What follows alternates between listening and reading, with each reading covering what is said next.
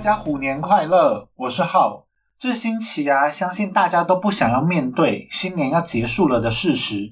虽然我啊，其实星期五就已经开工上班了，但是那一天很明显的，大家都还沉浸在新年的氛围之中，所以上班其实是上的轻轻松松，还有红包可以拿哦。虽然香港的红包啊，里面的钱并不多，但是拿到一堆红包，心情还是蛮不错的。也很感谢呢，淡月给我的新年红包。如果大家想要支持迷途的话，可以在资讯栏里面找到斗内的资讯哦。上一集有讲到啊，今年的年夜饭，因为香港防疫政策的关系，餐厅是没有办法在晚上内用的，所以呢，我是到朋友的家里面去吃年夜饭，是一人带一道菜的那一种晚餐方式。原本呢，因为是要去一个西方人的家里面，还担心会不会年味不够，但事实证明呢，完全是多虑了。他们家里简直是张灯结彩哦！除了有大红灯笼高高挂之外，还有什么琉璃盏啊、金吉盆之类的，装潢超级的有新年的感觉。那我也会上传这些装潢啊、年夜饭啊在 IG 上面，有兴趣的话可以看看。在食物方面呢，确实是就没有太东方，还有人是做 cheese 盘啊、火腿盘、千层面这种很西式的东西，配的酒呢也都是香槟啊、红白酒，但是还是有烤鸭、XO 酱炒干贝。还有人带着陶锅来做辣味包饭哦，还有人呢是带着饺子皮还有馅料当场包水饺，大家都很用心准备。那我负责的呢是香港过年必定会出现的年糕类，有咸的萝卜糕，还有甜的黑糖年糕。不过这种一人带一道菜的形式啊，大家都准备的超级多，最后是根本吃不完哦。我初一初二呢还要拿烤鸭的骨头来做鸭架汤，过了一个肥滋滋的新年。今天呢，因为就还在新年的期间。这一次呢，就特别选了一个完全没有死伤的案件。那这个案件呢，是完全不见血的，大家可以安心服用。不过剧情确实是很峰回路转，希望大家会喜欢。那就开始今天的案件吧。今天案件的主角呢，叫做 Axton Bates Hamilton，我就叫他贝贝。贝贝呢，是在一九八零年代初期，在美国印第安纳州的 J County 杰伊郡长大。这个杰伊郡呢是在波特兰的郊区，它是一个很乡村的地方哦。这边的动物呢比人还要多，人们都过着淳朴的生活。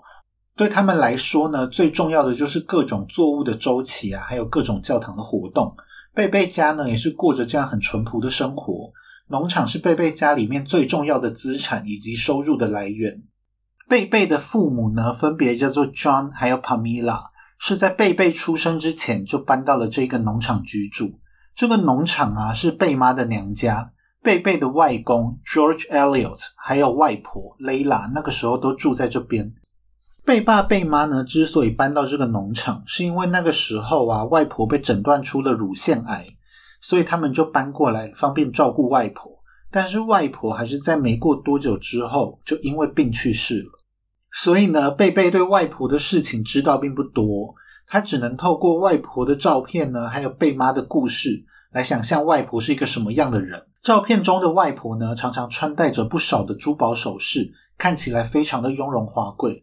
外婆在十六岁的时候就结婚了，并生下了两个儿子，他们分别叫做 Michael 还有 Larry，也就是贝贝的麦克舅舅还有拉里舅舅。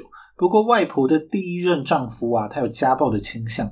导致外婆后来在怀第三个孩子的时候流产了，所以呢，外婆就在教堂的协助之下离了婚。后来呢，外婆就抛弃了这两个儿子，跑到好莱坞去追求自己的明星梦，并在那边呢又经历了两次失败的婚姻。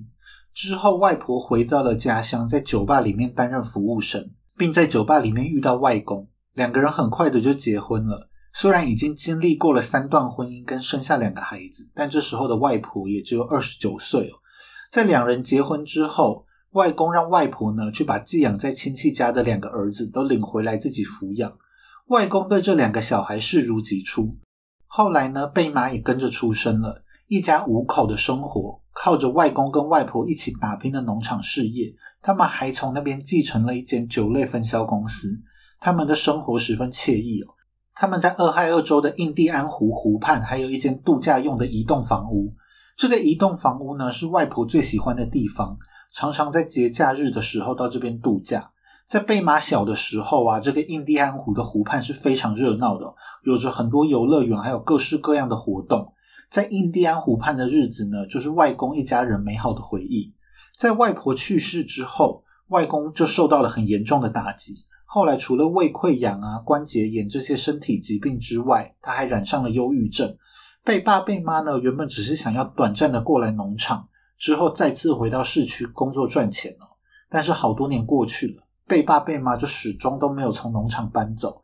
虽然贝爸贝妈一开始的规划并没有想要小孩，但是他们却意外的怀上了贝贝。贝贝就在这个农场出生了。经过多年呐，贝爸已经成为了一名对农场各种事物都很娴熟的农民。而贝妈呢，虽然是在这一座农场长大的，但她反而是对农场的一切都是没有兴趣的。她是在一间保险公司里面上班。贝爸贝妈呢都在上班的时候，就是贝贝跟外公两个人一起待在家里，祖孙两个人互相照顾。虽然外公把麦克舅舅跟拉里舅舅都当做自己的小孩。但是毕竟呢，外婆已经抛弃了这两个儿子十几年了，所以呢，他们对家庭都并不是特别亲近。在成年之后，就都搬出去生活了。只有在圣诞节啊、复活节这样的节日，他们才会来到农场。在外婆去世之后啊，贝贝的这两位舅舅就更少出现了。贝贝小时候呢，就是在农场里面长大，他对农场的一切都充满了好奇。贝贝在农场里面就展现出了自己的聪明哦。他在十岁的时候。第一次参加了四建会举办的科展比赛，就得到了冠军。而贝贝这一种单纯安逸的生活，在一九九三年，贝贝十一岁的时候出现了变化。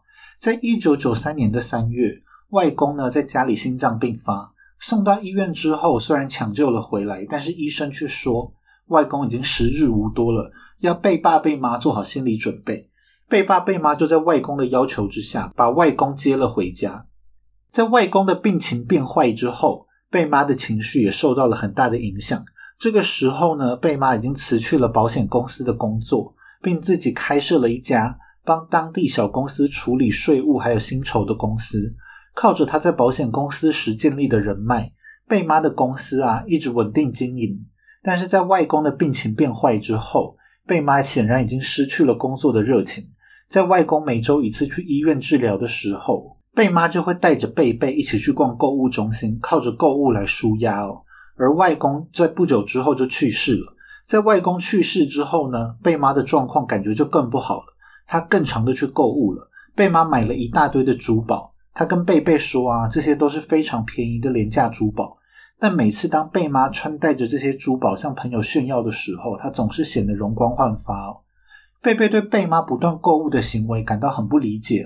常常在她回房间的时候，贝爸贝妈就会压低声音来讨论家里的财务状况。他们对每一分应该节省的钱都很斤斤计较，所以贝贝啊就很不理解为什么贝妈会一边乱买这些没有意义的珠宝，一边又对家里的开销锱铢必较。有一次啊，贝贝甚至是直接告诉了贝妈，他认为贝妈不应该再买这些珠宝，但是却一点用都没有哦。除了购物能够让贝妈感到开心之外，贝妈十分怀念她童年在印第安湖畔度过的时光。她不断的说服贝爸在印第安湖买房子，但是贝爸呢却认为以他们家的经济状况不可能负担这样的房子，而且呢再加上他也完全不想要去住在印第安湖。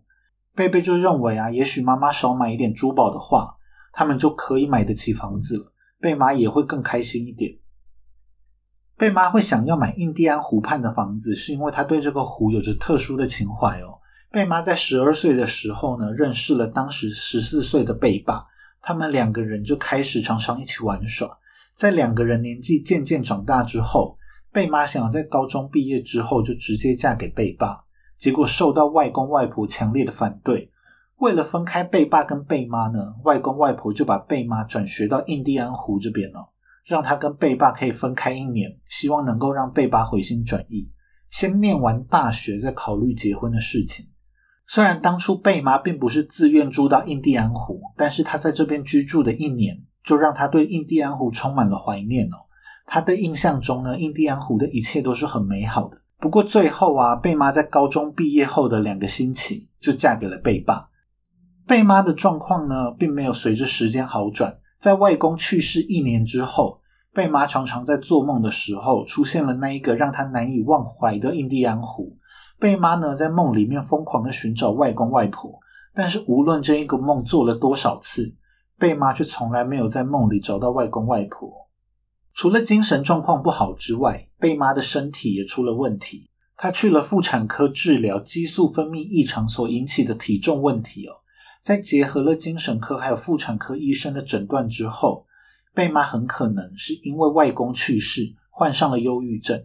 精神科医师呢就建议贝妈可以去看看现在的印第安湖，用现在的印第安湖取代他印象中那个完美的印第安湖，让自己的意识可以接受那个美好的时代已经过去了。他的父母呢也已经去世了。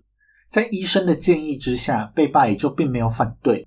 就让贝贝呢陪着贝妈一起去了印第安湖。贝贝呢从小就听着贝妈讲述着各式各样关于印第安湖的美好回忆。虽然贝贝从来没有去过，但是这个印第安湖啊，早就在他的脑中。他幻想呢这边是一个像仙境一样的地方。所以在贝贝有机会能够真正到印第安湖的时候，他内心非常的兴奋。但是当贝贝真正抵达印第安湖的时候，他却完全找不到贝妈所描述的那一个仙境哦。在湖边，一辆辆的露营车呢非常拥挤，整个环境也都很破旧。很多台露营车所在的位置是根本完全看不到湖的。贝贝很快的就对印第安湖失去了兴趣，但是贝妈却完全沉浸在了回忆里面。尽管这个时候的印第安湖已经是一个老旧的度假区了，但是在贝妈的心中，这里还是她印象中那一个完美的印第安湖。在那一次的印第安湖之旅之后呢？贝妈的症状好像稍微获得了缓解，虽然她仍旧沉迷于购物，但是贝妈已经重拾工作的步调，开始拜访新的客户。贝爸则是半天在商店里面上班，剩下的时间都回到农场里面照顾作物。他一天做两份工作，所以贝爸每天都非常的忙。在那一年贝妈生日的时候，贝妈想要去白水纪念州立公园旅游，因为贝爸平常很忙嘛，没有什么时间带家人出去玩。所以听到能够出去旅游的时候，贝贝非常的兴奋。但是在出门之前呢，贝爸贝妈却毫无预警的开始大声吵架。吵架的内容呢，跟之前差不多，主要就是贝爸认为啊，贝妈实在是太挥霍了。但是贝妈就认为啊，那是因为赚的钱还不够多，他还想要买更多的东西。当天晚上呢，贝贝希望能够解决贝爸贝妈为了金钱吵架的这个问题。就跟贝爸坦白了关于贝妈购物的更多细节。他说啊，他常常帮贝妈拿购物的包裹，这些包裹啊，大部分都装着许多贝妈口中所说的廉价珠宝。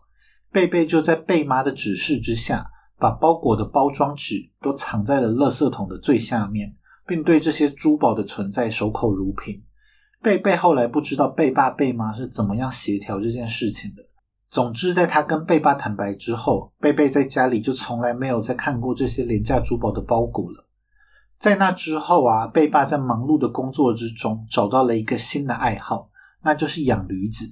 贝爸的农场里面呢，从那之后就饲养着各式各样不同的驴子。在全盛时期呢，他的农场里面有养到四十七头驴子哦。在贝妈生日几周之后的某一天，贝爸很生气的打电话给了一间杂志社。这个杂志社呢有出本一版叫做《The Breer》的杂志，这本杂志呢是专门介绍驴子跟骡子的杂志。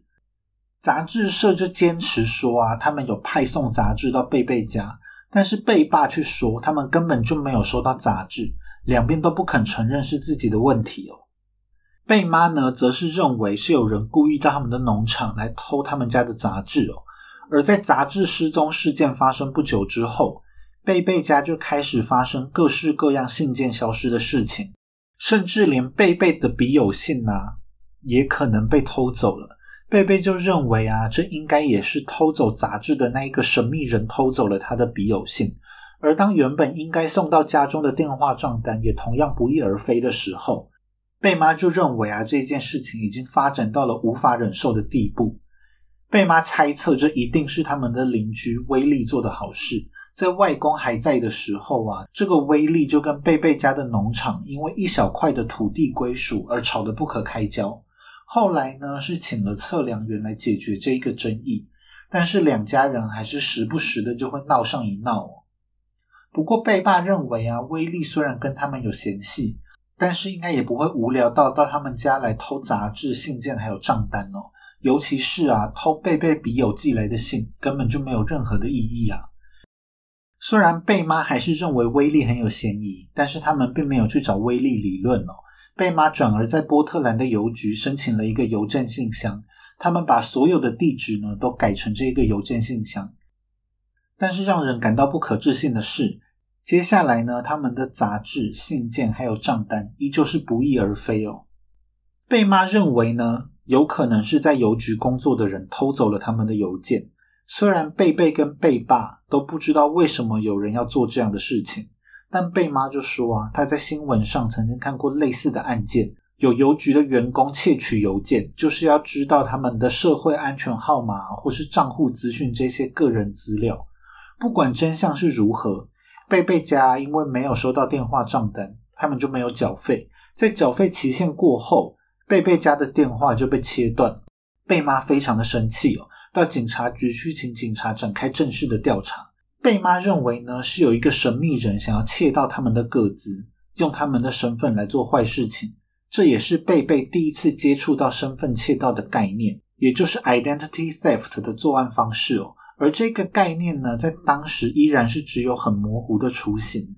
美国啊，一直要到一九九八年才通过了第一个针对身份窃盗的法案。在这个法案通过之前呢，身份窃盗的焦点都是聚焦在被诈骗的金融机构上，没有什么人会在乎因为身份被窃盗的人头，他们会因此遭受到什么样的损失哦。除了报警之外，贝妈还在波特兰附近的小城奥尔巴尼开设了另外一个邮政信箱。希望神秘人追踪不到他们的邮件。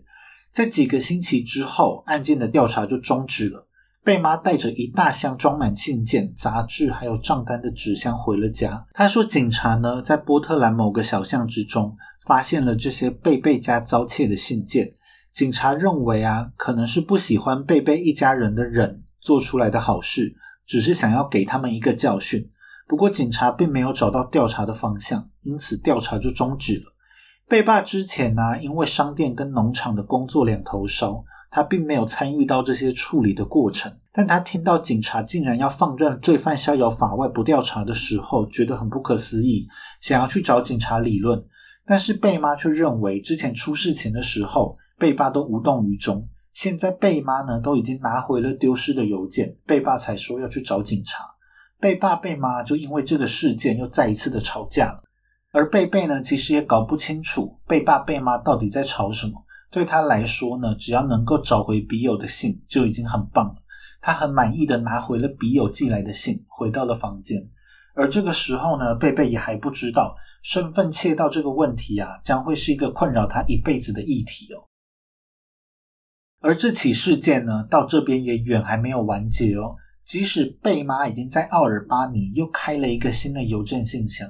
但是贝贝家的信件却依旧是不翼而飞哦，就像是这一个神秘人啊，他在暗中窥视着贝贝家的一举一动，任何的风吹草动都躲不过这个神秘人的法眼。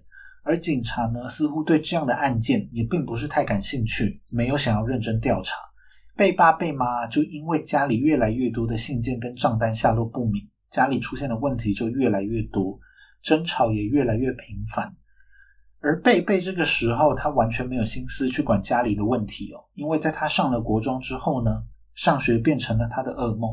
贝贝在班上是一个书呆子，他成为了被霸凌的目标，有女同学强吻他，接着就到处散布贝贝是女同性恋的谣言。有人在贝贝要坐下的时候，把他的椅子抽走，然后全班就看着重重跌坐在地上的贝贝哄堂大笑，甚至呢，有人是直接把贝贝推下了楼梯哦。这个时候的贝贝啊，光是烦恼学校的事情，就已经让他完全没有心思去做别的事情了。这个时候呢，刚好是暑假，贝贝萌生了想要转学到私立学校的念头。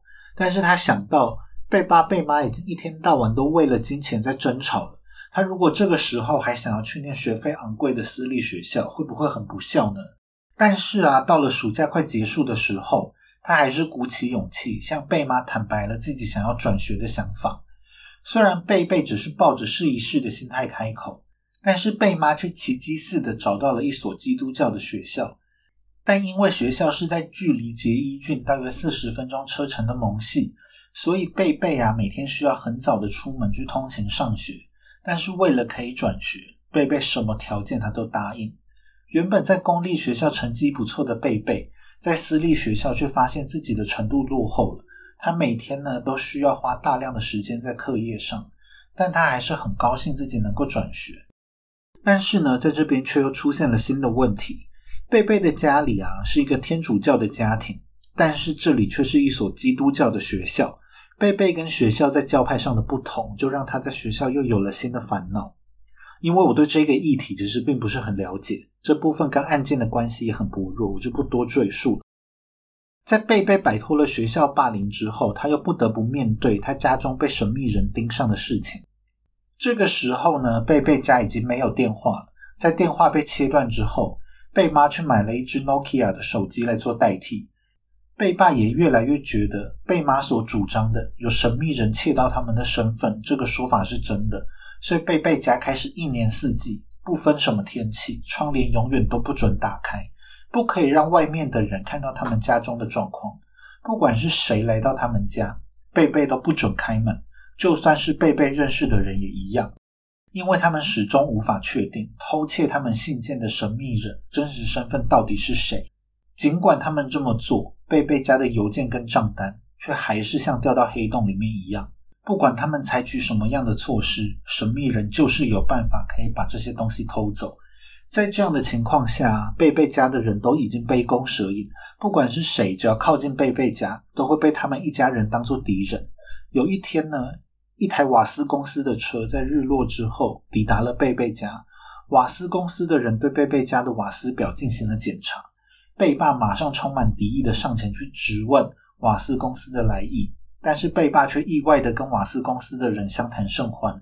在瓦斯公司的人离去之后，贝爸立刻就跟贝妈还有贝贝说明了瓦斯公司的来意。因为瓦斯公司说呢，贝贝家在波特兰北侧的新科里登有一处房产，而这处房产的瓦斯费没有交，所以瓦斯公司是要来准备切断贝贝家的瓦斯。不过来的这名员工啊，竟然是贝爸工作商店的常客，所以他认为呢，贝爸应该不是会拖欠账单的人，觉得这其中可能有误会，他就请贝爸尽快去处理。依照流程的话，他不久之后就要来切断瓦斯了。贝爸贝妈呢，则是听得一头雾水，因为他们根本就不知道自己的名下有一处在新科里登的房子。他们认为啊，这一定是神秘人窃盗他们的身份所搞出来的事情。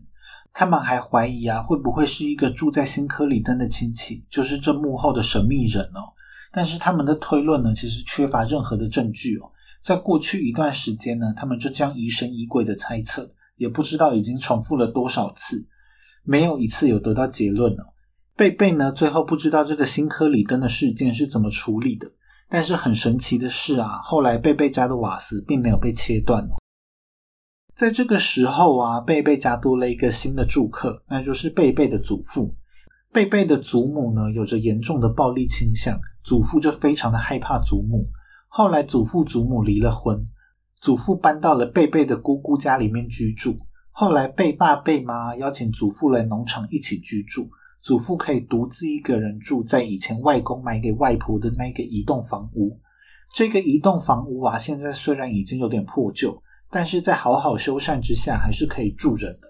祖父呢，住到了这个农场里面，不仅仅是贝贝家里面多了一个大人，他们认为啊，神秘人这样要下手就更困难了。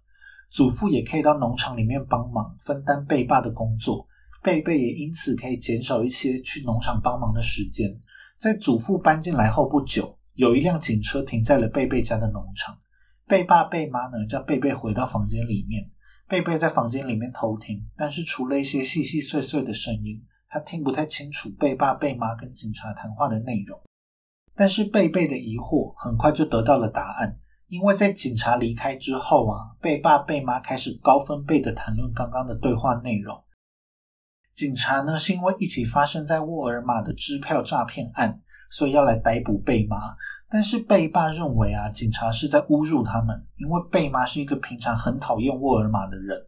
贝爸跟贝贝啊都不认为贝妈会去沃尔玛购物，再加上贝贝家长时间以来受到身份窃盗的困扰，贝贝一家就认为啊，这一定是有人冒用了贝妈的身份去沃尔玛支票诈骗。这一次的事件啊，让贝爸忍无可忍，但是贝妈却认为，不管他们采取什么样的措施，神秘人都还是能够完全掌握。贝爸就说他一定要做什么事情来停止现在的生活。贝贝跟贝妈听到贝爸这样说啊，以为贝爸是要来一场绝地大反攻哦。但是说完这一段话的贝爸，他就头也不回的走过了客厅、厨房，最后走出了后门，留下了一头雾水的贝贝跟贝妈。他们很快的就了解。贝爸说这句话的意思是指呢，他已经无法住在这一间随时都被神秘人监视的房子里了。在接下来的生活啊，他要尽可能的住在农场里面，白天照顾着作物跟动物，晚上就跟他们睡在一起了。这一起事件呢，让贝贝全家人心惶惶。贝妈认为呢，神秘人已经从他们身上偷走了很多东西。如果神秘人是对贝贝家怀有仇恨的话，躲在贝贝家的谷仓啊、树林里面，等待下手杀人的时机，也不是不可能的。由于神秘人这一次啊，竟然是正大光明的冒充贝妈，贝贝也认为啊，贝妈所说的这种状况，也不是不可能发生哦。到了贝贝九年级的时候，贝贝终于因为在教派上面没有办法协调的冲突，再次转回了公立学校。有一天早上呢，只有贝贝一个人在家。突然之间，有一辆破旧的黑色箱型车停在了他们家门外。贝贝想到了贝妈的忠固，整个人就变得非常紧张。贝贝原本是想要报警的，但是他就想到啊，上一次警察登门，竟然是想要来逮捕贝妈的状况。贝爸贝妈就一再的告诫贝贝，绝对不要相信任何人，就算是警察也一样哦。于是呢，贝贝又把手机给放了下来。他看到啊，有一个男子从车上下来。拿了工具包，朝着他们的院子走过来，贝贝马上就慌了。他跑到了杂物间里面，找了一把他能找到的最大把的刀，他就双手拿着这一把大刀，冲到院子里面，直问这个工人的来意哦。这个男子呢，很明显的就被贝贝莫名其妙的举动吓到了。他把双手举在空中，说自己是一个水管工人，是 Leonard，也就是贝贝的祖父叫他过来的。贝贝就说呢，祖父并没有跟他讲这件事情。他大吼叫水管工人赶快滚出他的家。因为贝贝的大动作啊，这个水管工人吓个半死，马上就落荒而逃了。当天晚上，贝爸大声斥责了祖父，告诉祖父不要让任何的陌生人进入他们家。到了冬天的时候，有一天，贝爸载着放学的贝贝回家，在他们开入家门的时候，发现在门上挂着一个大大的黄色挂牌。上面就写着，因为他们没有缴电费，电力公司已经切断了贝贝家的电源。这个时候呢，贝妈还在上班，贝爸跑到后院，质问在家的祖父为什么让外人进入他们的院子。虽然有了上一次的经验，但是因为贝爸贝妈并没有对祖父交代清楚关于他们家身份窃盗的事情，所以祖父其实还是搞不太清楚贝贝一家人为什么要对外人这么防备哦。贝爸只好再一次警告祖父，只要他不在，就绝对不要让任何外人进入到他们家里来。在停电的这一天呢，贝贝的心情非常差，因为神秘人又再一次成功的让他们家人起了争执，而且随着太阳的下山，贝贝的家陷入了绝对的黑暗之中，四处都是一片漆黑，贝贝什么事情都做不了。当天晚上，贝妈回家之后。把自己关在房间里面，用手机到处联络，试着解决家里缺电的困扰。一直到了第二天晚上，贝贝用手电筒的光线在做功课的时候，他们家的电终于回来了。他们没有人知道贝妈是如何解决这个问题。贝贝在这样的环境之下长大，每一天都绷紧了神经。他没有办法相信任何人，而且对于身份窃盗的恐惧啊，让他几乎不敢跟任何人交朋友。即使交到了朋友，因为贝贝的家里啊只有手机，当时手机的通话费非常贵哦，贝贝根本没有办法跟朋友联络，交朋友很累，维系朋友也很累。贝贝的生活圈啊，渐渐的除了父母之外，几乎没有其他任何人的存在。而且贝贝家的经济状况越来越差，在贝贝高中的时候，他们家里啊常常只有一些干果跟面粉可以吃哦。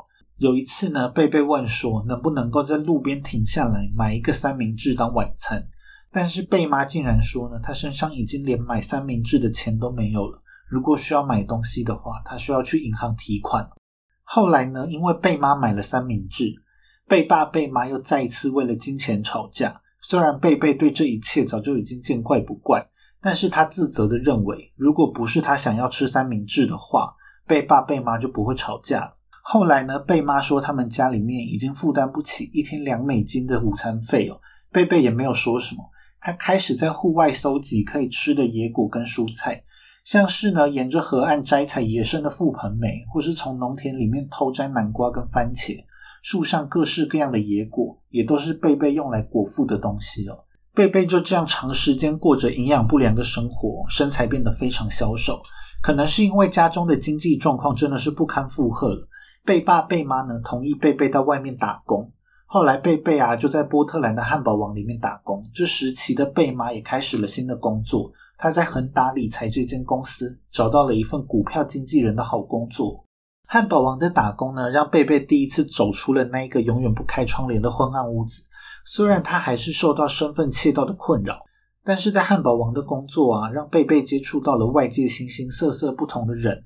即使有一些是他不愿意多接触的亲戚跟旧朋友，但是这份工作还是让他的心情好了不少。而且因为汉堡王啊，贝贝有大量的机会可以接触各式各样的垃圾食物。除了汉堡王之外，贝贝也用打工的钱去买了一堆零食跟甜食，有的时候呢，他一口气就吃掉了超过一天所需的所有热量。后来啊，贝贝还开始吃减肥药，每一次他放纵完之后，就吃大量的减肥药。但是在服用过量减肥药的状况之下，他就常常出现全身发抖、眼神涣散、心跳急促这些副作用。他有一天在学校的时候，就忽然觉得呼吸不顺。后来整整在家里休息了三天，身体状况才稍微好转。贝爸贝妈都非常的紧张啊，他们都不知道贝贝到底是怎么回事哦。后来贝贝去看了家庭医生，家庭医生认为贝贝可能是受到了惊吓，建议贝贝去看精神科的门诊。在长达一小时的面谈之中，贝贝对身份窃盗有关的任何资讯都只字未提。精神科医生最后认为啊，贝贝可能是罹患了惊恐症。但还需要贝贝家的三个人都接受咨询，才能进一步找出原因。但想当然，贝爸贝妈不可能允许一个外人知道他们的秘密，所以他们就再也没有去看过精神科。后来贝贝呢，整整在家里休养了一个月，并靠着服用镇静的药物克服了惊恐症的问题。在这个事件之后不久的某一个星期六，贝妈一大早就出门去为了这个股票经纪人的新工作学习知识。贝爸跟贝贝呢一起吃着早餐。这一天，他们的信箱里面送来了一封很不寻常的信件，是银行寄来的 foreclosure。这是呢，当债务人无力偿还债务的时候，银行取走拿来当抵押品的房子作为赔偿的通知。而下一步就可能会是法拍这栋房屋了。看到这个信件的贝爸脸色一沉，因为家里的财务啊，基本上都是交给贝妈处理。贝爸就叫贝妈马上回家，叫贝妈解释清楚现在到底是怎么回事。贝贝感觉到接下来可能会有一场大战，因此就先躲回了房间。在贝妈回家之后，贝妈解释是因为他们家的房贷被另外一间银行给收购了，可能是中间出了什么错误。他就叫贝爸不用担心，他会去找银行处理了。但是贝爸不相信银行会出这么大的纰漏。于是呢，就不断指责贝妈，贝妈也不甘示弱，两个人就吵得不可开交。最后啊，在房间的贝贝听到父母大声的吼出要离婚，贝贝就吓得马上冲出了房间，叫贝爸贝妈都冷静点，等冷静一段时间再继续谈。这场闹剧最后是以平淡收场。贝爸决定动用自己的退休金账户来拯救农场，但经过这一次的大争吵之后。贝贝觉得自己已经受够了现在的生活，他想要离开这个家。贝贝用尽了自己一切的努力，他提早半年就修完了所有高中需要的学分，并提前在春季班就进入了位于印第安纳州西拉法叶的普渡大学就读农业经济学系，并正式的搬出了他长大的农场。贝贝对崭新的大学生活十分满意。他不用再待在那一个永远昏暗的房子里面，不用担心有人躲在暗处，也不用只要有人稍微靠近就担惊受怕的生活。贝贝全身心投入了新的生活，他非常喜欢普渡大学为他带来的一切。当贝贝在普渡大学展开新生活的时候，贝爸贝妈的生活也迎来了巨大的变化。贝妈呢，因为在股票经纪人的工作上面表现不佳，所以被开除了。这件事情呢，让贝妈的自尊心大受打击。但是自尊心毕竟不能当饭吃。更让贝妈头痛的是啊，没了她这一份收入，要让贝贝家的财务可以去平衡之前房子要被收走的事件，还有贝贝普渡大学的学费，简直是天方夜谭哦。所以这一次呢，他决定说服贝爸卖掉这个已经成为他们负担的农场。贝爸贝妈呢，决定搬到在波特兰西南边的 Red Key 雷德基，这里的面积啊还不到他们杰伊郡农场的十分之一，所以就便宜不少。在贝贝家一家搬家之前，因为东西实在是太多了，还举办了一次庭院大拍卖，只要五美金就可以买一个苹果盒，任何可以装进这个苹果盒里的东西都可以带走。贝爸贝妈呢就在雷德基开始了新的生活，贝妈也找到了一份全新的工作。她在当地很受欢迎的电台里面当宣传，她的工作伙伴啊都是当地著名的 talk show 的主持人，或是一些音乐家、喜剧演员。贝妈的工作内容啊是要负责啊，像是举办吃煎饼比赛，或是脱衣舞拳击比赛这一种宣传活动。这一份工作呢，让贝妈对工作燃起了前所未有的热情。贝贝认为啊，贝妈看起来整个人都不一样，她整个人的穿衣风格都变了，变得很有自信，而且容光焕发。贝贝跟贝妈都展开了新生活，贝爸对新房子也很满意。贝贝一家人啊，在神秘人出现之后，一直都因为身份窃盗，所以过得十分封闭。现在呢，终于一步步的回到了以前的生活。他们不仅重新打开了家里的窗帘，也开始了新的社交生活。贝贝家好像有一瞬间完全摆脱了身份窃盗的阴影。不过呢，也就仅仅只有一瞬间。不久之后呢，贝贝在自己的宿舍信箱里面发现了一封学校寄给他的信，橘红色的信封呢，就代表着这是一封催缴学费的信件。因为贝贝有奖学金可以领，而且他还有申请学生贷款，所以贝爸贝妈每学期只要负担几千美元的学费哦。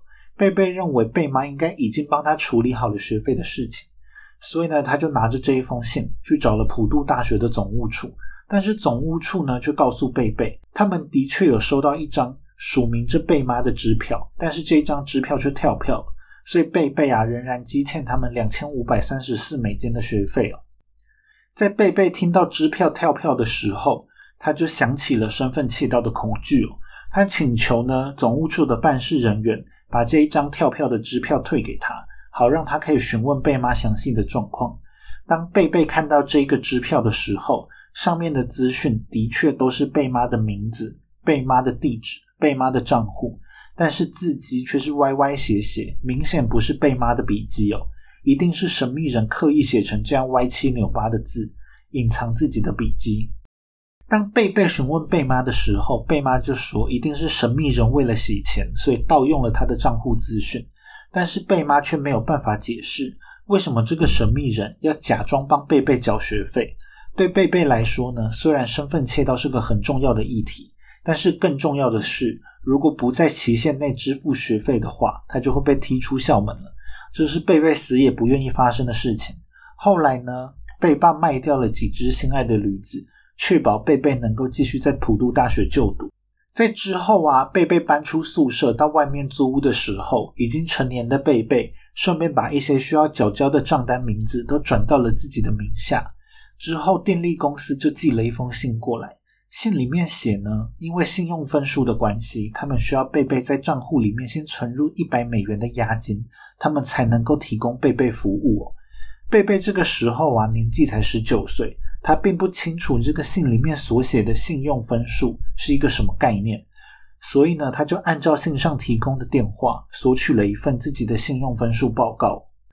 很快的信用分数报告就寄到了贝贝的信箱，结果在报告里面所描述的贝贝啊，是贝贝本人也从来都不认识的贝贝。报告里面的贝贝呢，在一九九三年他才十一岁的时候，就申请了第一笔信用贷款，也差不多是在那一个时期左右，贝贝一家开始受到神秘人的监视，全家人都深陷在身份窃盗的漩涡之中。报告里面一笔一笔的资料呢，都是神秘人使用贝贝的身份去诈骗银行的信用卡或是贷款机构的记录。在最后呢，贝贝发现自己的信用分数是三百八十分，但是贝贝并不清楚这个分数所代表的意义。美国的信用分数啊，credit score 有一套计算的方式哦，分数越高呢，在申请贷款的时候会越容易。一般信用分数的区间会落在三百到八百五十分之间哦。而贝贝的这个三百八十分啊，在信用分数的百分位里面是在第二位啊。也就是说呢，每一百个美国人，贝贝的信用只赢过一个人，代表呢，贝贝早就已经信用破产了。他有着这样的记录。贝贝这一辈子可能都很难申请到大额的贷款了。任何正规的机构啊，看到贝贝的信用分数，一定都会把他拒之门外。那接下来事情会如何发展，就让我们下一集再继续。